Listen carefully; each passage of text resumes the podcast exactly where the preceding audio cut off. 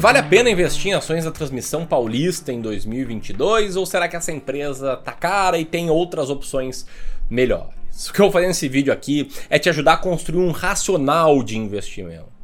Vou te mostrar como é que eu tomo esse tipo de decisão, inclusive como é que eu tomo com Isa Cetep, com a transmissão paulista, para te explicar se eu compraria ela hoje sim ou não, se eu tenho ela em carteira sim ou não, e se eu tenho, será que eu pretendo vender ela sim ou não?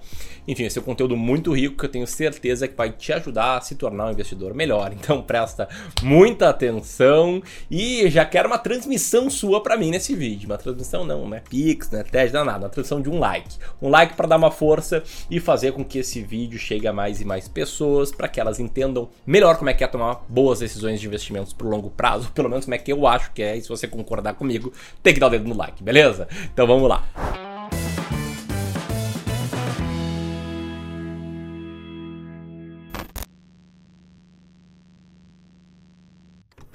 Quero começar falando sobre a empresa Isacetep, a transmissão paulista, trazer aqui o básico do básico que alguém que pretende investir nessas ações ou já investe tem que saber.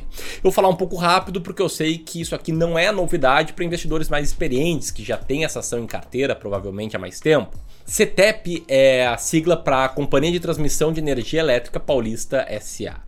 Essa empresa está presente em 17 estados, é a maior empresa de transmissão do setor elétrico brasileiro e opera uma complexa rede de transmissão onde trafegam acredite ou não, 33% de toda a energia elétrica transmitida no sistema interligado nacional, 60% de toda a energia elétrica transmitida na região sudeste e mais impressionante do que isso, 94% da energia elétrica transmitida no estado de São Paulo. Então, se você está assistindo esse vídeo no estado de São Paulo, provavelmente o celular que você carregou foi graças a linhas de transmissão da ISA-CETEP ou o notebook que você carregou, o seu computador ou a sua televisão. Comenta aí, aliás, como é que você costuma assistir vídeos aqui no YouTube? Essa empresa, ela surgiu em 1999 com a divisão dos ativos da CESP, como parte do programa de privatização do Estado. E no ano de 2002, no ano do Penta, ela entrou, estreou na B3, na época chamada de Bovespa. E anos depois, em 2006, num leilão público, essa empresa foi privatizada. Eu não sei como é que foi para os paulistas, mas eu sei que quando o braço de distribuição, não transmissão, aqui da CE no Rio Grande do Sul foi privatizado imediatamente, poucos meses depois, depois de, ali, de algumas atuações feitas em subestações de energia, parou de faltar tanta luz aqui em casa. Então, tô achando bom isso aí. Mas enfim, quem comprou as ações, 50,1% do capital votante das ações ordinárias, foi a ISA. Por isso é ISA Citep. Essa empresa conta com mais de 1.400 diferentes colaboradores, como eu falei, mais de 19 mil quilômetros de linhas de transmissão, 26 mil quilômetros de circuitos, 2.400 quilômetros de cabo de fibra ótica e 140 subestações de energia.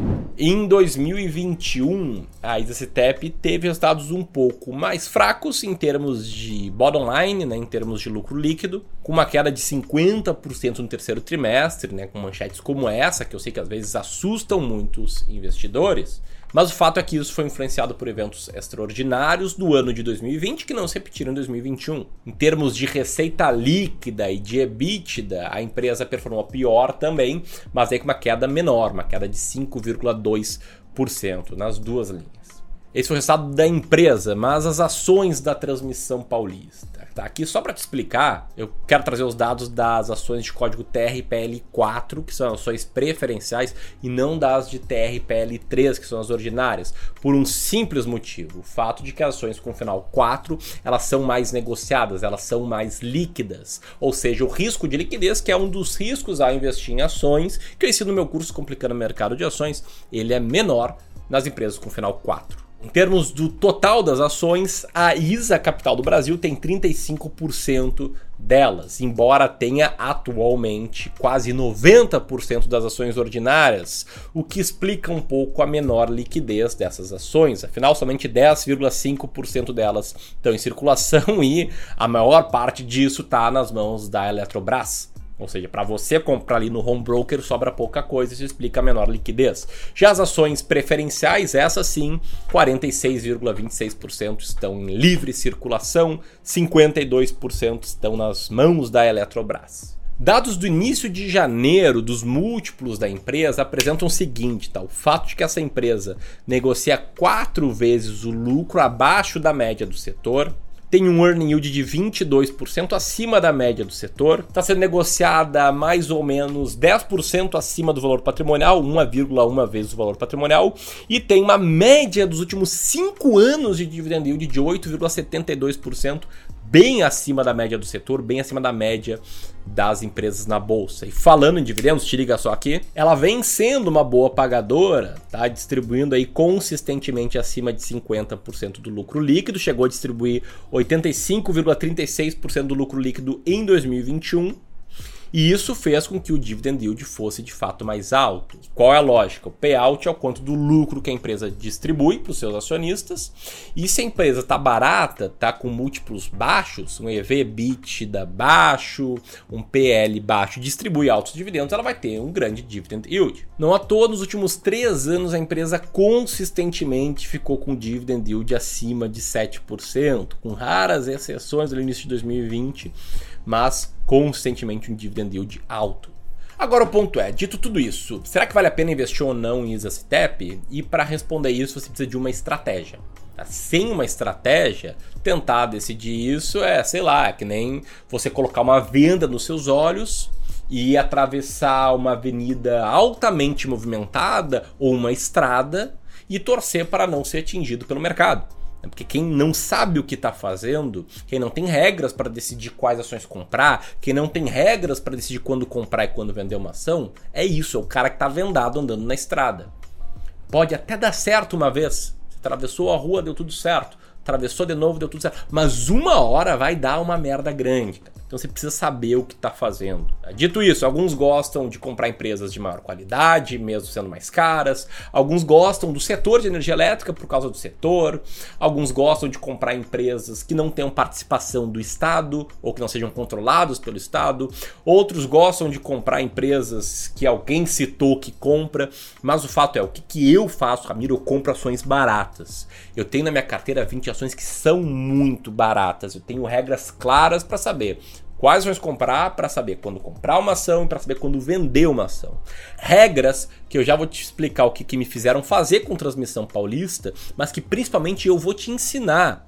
Em breve, daqui a poucos dias, no dia 18 de janeiro, a partir do dia 18, em aulas do dia 18, 19, 20, 23 de janeiro, num evento chamado As Ações Mais Baratas da Bolsa em 2022 um evento que não vai ficar disponível abertamente, embora seja gratuito que vai ficar por pouco tempo no ar e só quem tá ligado, só quem tiver apertado aqui e na próxima página colocado nome e e-mail vão poder participar. Um evento que vai ter muito conteúdo, não vai ter enrolação e que eu vou te mostrar como chegar nas ações mais baratas da bolsa e como saber quando comprar e quando vender uma ação. Nesse evento você vai conhecer a estratégia responsável por esses resultados, a minha estratégia de seleção de ações que venceu o mercado nos últimos anos, que eu já aplico na prática na gestão da carteira dos meus clientes há mais de 5 anos, vem tendo um resultado muito bom e que é a estratégia que eu sigo, que me fez tomar a decisão de comprar ou não a transmissão paulista e de manter ou não, que é o que eu vou te explicar agora. Tá? Ao participar do evento, você vai aprender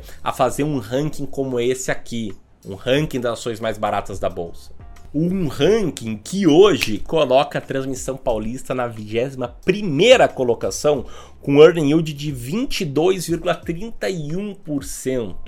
E o que, que isso significa, Ramiro? Significa o seguinte: se eu fosse hoje montar uma carteira de ações do zero, eu compraria as 20 mais baratas da bolsa.